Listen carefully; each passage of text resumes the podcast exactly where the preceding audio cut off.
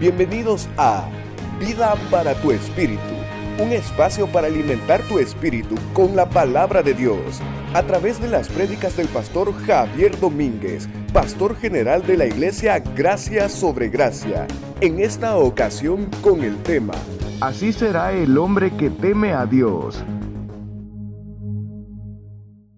Sabemos que el temor al Señor precisamente es la actitud de cada uno de nosotros de sometimiento delante de Dios por cuanto le conocemos. Es decir, que por medio de la palabra nosotros conocemos a Dios. Al conocer a Dios nosotros nos asombramos de Él. Al asombrarnos de Él entonces comenzamos a tener actitudes de temor delante de Dios. De sujeción, de obediencia, de gratitud, de reverencia. Y por lo tanto entonces nosotros podemos, de alguna manera nosotros poder rechazar o aborrecer el mal y comenzar a deleitarnos en la palabra del Señor para seguirlo conociendo. Cuando nosotros comenzamos a leer y creer la palabra del Señor y por obediencia en ponerla en práctica, en ese pequeño proceso de vida espiritual, Dios va a traer el punto más importante para recuperar el temor a Dios, que es el arrepentimiento. ¿Qué es lo que Dios hace con aquella persona que teme a Dios? Sabemos de que Dios nos pide temerle. Sabemos que Dios nos dice que debemos de hacerlo. Pero ¿qué es lo que Dios otorga a aquellas personas que le temen a Él? Dice el Salmo 115, versículo 13, bendecirá a los que temen a Jehová, a pequeños y a grandes. Dice la palabra del Señor de que Dios va a bendecir a los que temen a Jehová, sean pequeños o sean grandes, pero Dios va a bendecir. Si usted comienza a temer al Señor, Dios lo bendecirá. Por eso es que el Salmo 128, versículo 4, dice de la siguiente manera. He aquí que así será bendecido el hombre que teme a Jehová. He aquí que así será bendecido el hombre que teme a Jehová. Es importante entender de que Dios habla específicas bendiciones para aquellas personas que le temen. Y recuerde usted que nuestra vida es una vida de fe. Por lo tanto, si usted no conoce promesas de Dios, usted no tiene cómo enfrentar la vida cristiana, las situaciones problemáticas que toda persona enfrenta en este mundo. Vamos a leer lo que dice el libro de Éxodo capítulo 1 del versículo 20 al 21, que es lo que dice. Y Dios favoreció a las parteras, y el pueblo se multiplicó y llegó a ser muy poderoso. Y sucedió que por haber las parteras temido a Dios, Él prosperó sus familias. ¿Qué es lo que hizo Dios con las parteras? Que, que por temer al Señor no mataron a los hijos de las hebreas bajo el subyugo del pueblo egipcio. ¿Qué hizo Dios con estas parteras? Dice, las prosperó a ellas y a sus familias. Una de las grandes promesas que aparece en la palabra del Señor, mi familia, es prosperidad. La palabra prosperidad es una palabra amplia que habla de bendición en todas las áreas. Al menos de que Dios sea específico en el versículo y dice prosperidad material es otra cosa. Pero cuando habla de prosperidad, Dios habla en general en todas las áreas de la vida de una persona. Luego, ¿qué es lo que dice Éxodo capítulo 9 del 19 al 21? Envía pues a recoger tu ganado y todo lo que tienes en el campo, porque todo hombre o animal que se halle en el campo y no sea recogido a casa, el granizo caerá sobre él y morirá. De los siervos de Faraón, el que tuvo temor de la palabra de Jehová, hizo huir sus criados y su ganado a casa. Mas el que no puso en su corazón la palabra de Jehová, dejó sus criados y sus ganados en el campo. Dice aquí la Biblia que cuando aquellos que temieron a la palabra de Dios, ellos pudieron salvar su ganado y sus criados. ¿Qué es lo que dice Éxodo capítulo 20, versículo 20? Y respondió Moisés al pueblo, no temáis, porque Dios ha venido para poneros a prueba y para que su temor permanezca en vosotros y para que no pequéis. Deuteronomio 6.2. Para que temas a Jehová tu Dios guardando todos sus estatutos y sus mandamientos que yo te mando, tú, tu hijo y el hijo de tu hijo, todos los días de tu vida, para que tus días sean prolongados. para que tus días sean prolongados. Proverbios 10, 27. El temor de Jehová aumentará los días, mas los años de los impíos serán acortados. ¿Entiende usted? El temor de Dios es lo que hace que nosotros tengamos una buena vejez. Que, nuestros días sean prolongados, dice la palabra. Así que son días prolongados. Vámonos ahora a Josué 22, del versículo 23 al 27. Vamos a ver qué está pasando acá. Fíjese que habían dos tribus, Rubén y Gad, que estaban al otro lado, su porción de la tierra fue al otro lado del Jordán. Entonces ellos estaban afligidos de que los demás pueblos, a medida que fueran creciendo y madurando y los años fueran pasando, se olvidaran de ellos. Entonces, para ellos guardar a sus hijos, ellos temieron a Dios. Y como temieron, es lo que vamos a leer nosotros en Josué 22, del versículo 23 al 27, lo vamos a leer cuando dice así. Si nos hemos edificado altar para volvernos de en pos de Jehová, o para sacrificar holocausto u ofrenda, o para ofrecer sobre él ofrendas de paz, el mismo Jehová nos lo demande. Lo hicimos más bien por temor de que mañana vuestros hijos digan a nuestros hijos, ¿qué tenéis vosotros con Jehová Dios de Israel? Jehová ha puesto por lindero el Jordán entre nosotros y vosotros, oh hijos de Rubén e hijos de Gad. No tenéis vosotros parte en Jehová, y así vuestros hijos harían que nuestros hijos dejasen de temer a Jehová.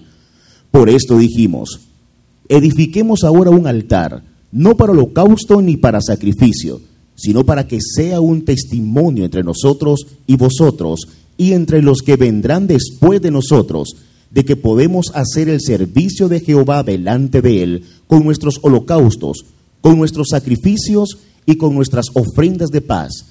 Y no digan mañana vuestros hijos a los nuestros, vosotros no tenéis parte en Jehová. Lo que está diciendo la Biblia es como cuando usted tiene un altar familiar en su casa. El altar familiar en un hogar no sustituye el que usted deba de venir a la iglesia a adorar a Dios. No lo sustituye. Sino que ¿por qué nosotros los cristianos hacemos altar familiar en la casa? Porque nosotros con eso lo que hacemos es levantar un altar para que nuestros hijos sean guardados de aquellas personas que en el futuro, cuando nosotros, si Dios quiere, no estemos, no vengan y le digan a ellos, ustedes no son hijos o ustedes no son nadie y ellos lo crean. Pero si nosotros levantamos altar en nuestro hogar, entonces ese altar no sustituye el altar de Dios, sino que lo que está haciendo aquí, lo que está diciendo ellos, es que es un recordatorio para nuestros hijos que somos hijos. Y Dios los va a guardar a ellos espiritualmente en el futuro cuando vengan mentiras a su mente y les digan, no son hijos de Dios. El altar familiar en una casa se hace por temor a Dios. Por lo tanto, cuando alguien teme al Señor, lo que dice la palabra es que Dios guarda a nuestros hijos. Ahora, vamos a leer entonces ahora el primer libro de Samuel capítulo 11, versículo 7, dice así. Y tomando una yunta de bueyes, los cortó en pedazos y los mandó por todo el territorio de Israel, por medio de mensajeros, diciendo, Así se hará a los bueyes del que no salga en pos de Saúl y en pos de Samuel. Entonces el terror del Señor cayó sobre el pueblo y salieron como un solo hombre. Cuando vino el temor de Dios a todo el pueblo, salieron como qué, dice la, Biblia. Como un qué, solo hombre. Mire, cuando alguien teme al Señor o cuando una familia entera le teme a Dios, hay unidad en esa familia. Entonces, una de las más grandes bendiciones que aparecen en la Biblia para una familia que teme a Dios es unidad. Vamos a leer entonces ahora Nehemías 5:15, dice así. Pero los gobernadores anteriores que me precedieron grababan al pueblo y tomaban de ellos cuarenta ciclos de plata, además del pan y del vino. También sus sirvientes oprimían al pueblo, pero yo no hice así a causa del temor de Dios. Vamos ahora al Salmo 34, versículo 9. Dice así. Temed al Señor, vosotros sus santos, pues nada les falta a aquellos que le temen. ¿Qué es lo que dice el Salmo 112? Aleluya. Cuán bienaventurado es el hombre que teme al Señor, que mucho se deleita en sus mandamientos. ¿Por qué es bienaventurado? ¿Cuáles son las bendiciones de Dios sobre alguien que le teme al Señor? Poderosa en, la tierra. Será su descendencia, la generación de los rectos será bendita. Bienes y riquezas hay en su casa, y su justicia permanece para siempre. Luz resplandece en las tinieblas para el que es recto. Él es clemente, compasivo y justo.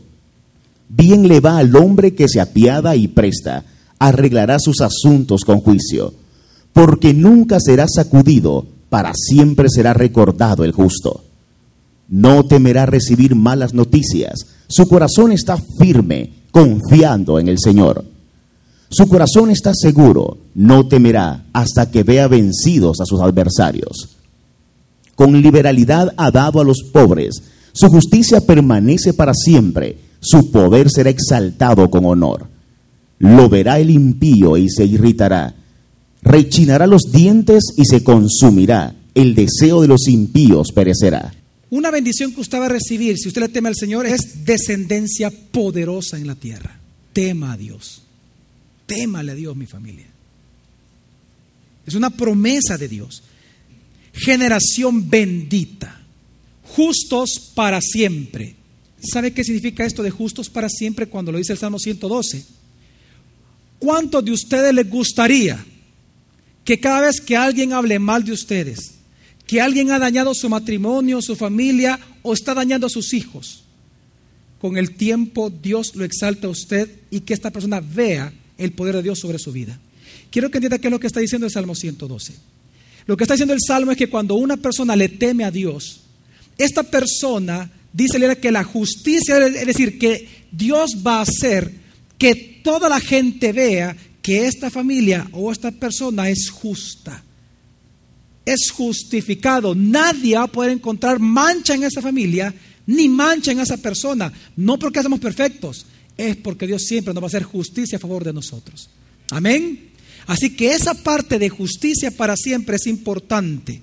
Proverbios capítulo 3.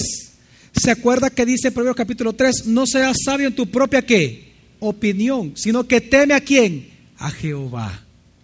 Y luego dice el siguiente versículo, después, perdón, después de dos versículos dice, honra a Jehová con tus bienes y con las primicias de todos tus frutos que hace Dios, con aquella persona que le teme a Dios y por lo tanto le da diezmos y ofrendas a Él. Y tus lagares serán llenos de qué? De mosto. Es decir, Dios va a bendecir y llenar de riquezas y bienes a la persona que diezma y ofrenda por temor. Por eso es que dice Lila, al que tema a Dios, Dios le va a dar bienes y riquezas. Vamos ahora a leer, a leer por favor, Proverbios 1.7. Vamos al libro de Proverbios ahora. Dice así. El temor del Señor es el principio de la sabiduría. Los necios desprecian la sabiduría y la instrucción. Proverbios 1.7. Tendré sabiduría. Proverbios 1.7. Vamos a leer ahora el Proverbio 1, pero el versículo 28 dice, Entonces me invocarán, pero no responderé. Me buscarán con diligencia, pero no me hallarán. Esto está en negativo. Es decir, cuando usted lee todo el Proverbio 1 y comienza a hablar de la sabiduría, lo que dice Dios es que aquellos que no teman a Dios, sus oraciones no van a ser escuchadas. Entonces hay que ponerlo en positivo. ¿Qué es lo que está diciendo el Proverbio capítulo 1? Mi oración será escuchada siempre. Mi oración será escuchada siempre. Proverbios 1, 28 y 29. En 1 Juan 5, 15 nos dice que Dios, si nosotros pedimos conforme a su voluntad, Él nos oye. Y si sabemos que Él nos oye, dice la Biblia, vamos a obtener todo lo que leamos que pedido. Entonces dice la Biblia, la clave está en asegurarnos de que Dios oiga nuestras oraciones para recibir lo que pedimos. Entonces lo que dice el libro de Proverbios es que el temor del Señor nos asegura que Dios escuche nuestras oraciones. Y si lo unimos con Juan, entonces nos dice la Biblia que si Dios nos escucha, por cuanto le tememos, sabemos que Él nos va a dar todo eso que le hemos pedido. Amén. Vamos a leer entonces el siguiente proverbio. Proverbio 10, 27, ¿qué es lo que dice? El temor del Señor multiplica los días, mas los años de los impíos serán acortados. El Proverbio 14, 26, ¿qué es lo que dice? El temor del Señor hay confianza segura, y a los hijos dará refugio. Ahora, esto dice el versículo 26. ¿Qué dice el versículo 27 de Proverbios 14? El temor del Señor es fuente de vida para evadir los lazos de la muerte. Vamos a leer ahora Proverbios 15:33. ¿Qué es lo que dice? El temor del Señor es instrucción de sabiduría, y antes de la gloria está la humildad. La diferencia es que cuando Dios nos da sabiduría es la persona de Jesús, lo sabemos. Instrucción de sabiduría es que Dios nos va a dirigir nuestros pasos todo el tiempo, nos va a hablar todo el tiempo. Él va a hablarnos a nosotros.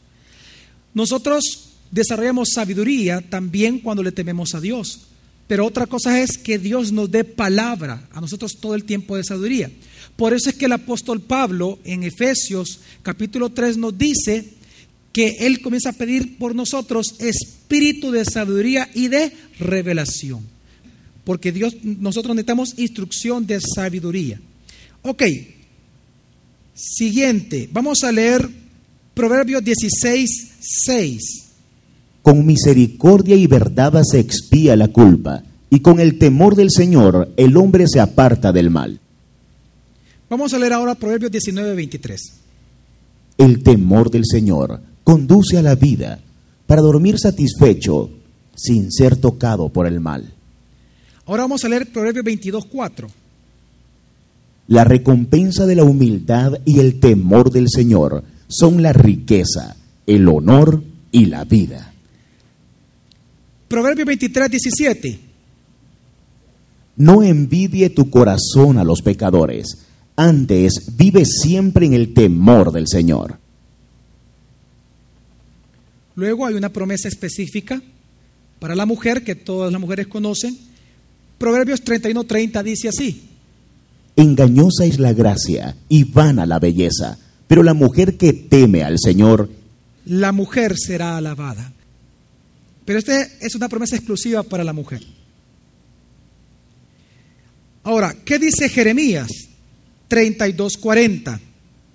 haré con ellos un pacto eterno, por el que no me apartaré de ellos, para hacerles bien e infundiré mi temor en sus corazones, para que no se aparten de mí. Vamos a leer ahora Hechos 9:31. Ya solo faltan dos versículos más. Entre tanto la iglesia gozaba de paz por toda Judea, Galilea y Samaria, y era edificada, y andando en el temor del Señor. esto, Cuando la iglesia andaba en el temor del Señor, ¿qué pasa? Y andando en el temor del Señor y en la fortaleza del Espíritu Santo, seguía creciendo. ¿Qué pasa con la iglesia? Sigue creciendo. Hechos 9:31. Según de Corintios 5:11 vamos a leer. Por tanto, conociendo el temor del Señor, persuadimos a los hombres, pero a Dios somos manifiestos. Y espero que también seamos manifiestos en vuestras conciencias. Por tanto, conociendo el temor del Señor, persuadiré a los hombres, proclamaré de Cristo siempre. Proclamaré de Cristo siempre. Es imposible que una persona que le tema al Señor no proclame a Jesús. Siempre proclama a Cristo. Segundo de Corintios 5:11. Segundo de Corintios 7:1, ¿qué es lo que dice? Y con este concluimos en esta parte. ¿Qué dice? Por tanto, amados, teniendo estas promesas, limpiémonos de toda inmundicia de la carne y del espíritu, perfeccionando la santidad en el temor de Dios. Todas esas son promesas de Dios si tan solo usted y yo le tememos a Dios. Así es que usted será bendecido. Y quiero que sepa que aquí hemos resumido muchas, porque hay muchos más versículos en la Biblia que hablan de las promesas de Dios, acerca del temor, solamente por temerle a Dios. Ahora, ¿por qué le digo todo esto y por qué es importante entender? ¿Quién quisiera tener esta clase de vida? ¿Quiénes quieren todas esas bendiciones para su familia? ¿Para su vida material? ¿Para su vida espiritual? ¿Para su vida personal? Entonces, ¿qué hemos de hacer, mi familia? Temer al Señor. Por eso es que es importante aprender acerca del temor a Dios. Por eso es importante entender qué es el temor al Señor. Porque todas estas promesas vienen por temer únicamente a Dios. Bienaventurado seré cuando tema al Señor. Salmo 112, 1, que dice, bienaventurado el hombre que teme a Jehová y en su mandamiento se deleita en gran manera. Ahora, todo esto, mi familia, es muy importante entenderlo porque de todas estas promesas, ¿cuál es la que más a usted le ha impactado? Conocer que por temer a Dios, esto le puede pasar a usted. Fíjese una cosa, si usted se da cuenta, estas promesas vienen condicionadas al temor al Señor. Por lo tanto, ¿cuál debe de ser mi respuesta ante tanta bendición de mi Señor? ¿Cómo yo debo de responderle a Dios? Porque Él me promete todo esto a mi vida. ¿Cuál debe ser mi respuesta? ¿Cuál debe de ser mi respuesta ante tanta promesa de Dios para mi vida? Y quiero recordarles a ustedes lo que dice Malaquías, capítulo 2, versículo 5. ¿Sabe qué pregunta es esta? Se la quiero parafrasear en otro sentido esta pregunta. ¿Por qué Dios nos da estas grandes promesas a nosotros? ¿Qué Dios espera que hagamos nosotros por recibir estas promesas y por tener estas promesas y gozar de estas promesas? Es lo que nos responde Malaquías 2, que es lo que dice Malaquías. Mi pacto con él fue de vida y de paz. Puras bendiciones, sigue. Las cuales cosas yo le di para que me temiera, y tuvo temor de mí, y delante de mi nombre estuvo humillado. ¿Sabe por qué le dio tantas promesas a usted? Para que usted le tema y viva humillado delante de él, reconociendo que él es Dios y que nosotros no somos dioses en este mundo, pero que sí somos hijos de él. Amén. ¿Cuál debe ser nuestra respuesta? Temerle a Dios, mi familia. Esa es la respuesta. ¿Qué es lo que debemos de hacer nosotros ante tanta promesa de Dios? Temerle a Él. Rendirnos a Él. Rendirnos a Dios. Entonces, la pregunta es, pastor, ¿cómo temerle? Si mi respuesta ante estas bendiciones debe de ser temerle a Dios, entonces, ¿cómo le temo? ¿De qué necesito arrepentirme? ¿De qué necesito arrepentirme. Si usted no se arrepiente, no va a temer a Dios en muchas áreas de su vida. Lo que debe de hacer es rogarle a Dios que le traiga arrepentimiento y usted comenzar a tomar acciones de arrepentimiento en múltiples áreas de su vida. Porque si usted no se arrepiente, no va a recuperar el temor a Dios. Si no recupera el temor a Dios, no va a gozar de estas grandes bendiciones. En la segunda carta a los Corintios capítulo 7, versículo 9 al 11 dice, ahora me gozo, no porque hayáis sido contristados, sino porque fuisteis contristados para arrepentimiento, porque habéis sido contristados según Dios, para que ninguna pérdida padecieses por nuestra parte. Porque la tristeza que es según Dios produce arrepentimiento para salvación, de que no hay que arrepentirse. Pero la tristeza del mundo produce muerte. Porque he aquí esto mismo de que haya sido contristado según Dios. ¿Qué solicitud produjo en vosotros? ¿Qué defensa? ¿Qué indignación? ¿Qué temor? ¿Qué ardiente afecto? ¿Qué celo? ¿Y qué vindicación? En todo os habéis mostrado limpios en el asunto. Es decir, cuando viene el arrepentimiento a una persona de parte de Dios, eso produce todo esto, indignación, ardiente afecto, celo, vindicación, defensa, pero algo muy importante, temor a Dios. Por lo tanto, ¿qué es lo que usted y yo debemos de hacer? Número uno, orar por arrepentimiento. Rogarle a Dios que traiga arrepentimiento a su corazón.